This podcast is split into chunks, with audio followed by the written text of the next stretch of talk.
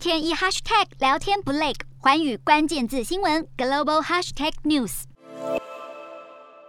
越南在疫情期间爆发官商勾结、哄抬检测试剂的丑闻，这时越共中央检察委员会就表示，卫生部长阮青龙、前科技部长、现任河内市长朱玉英、科技部副部长等人以及相关的官员，都应该对把关不力负起责任。好，越南警方也表示，有些官员与疾病控制中心的领导共谋，让越雅科技股份公司的新冠检测试剂组得标。而这个案件已经有二十五人接受调查，其中还包括一些省市的疾病控制中心高阶官员。而在三月初的时候，更有两名军方官员被逮捕，并且因贪贪污和滥用职权等罪名正在接受调查中。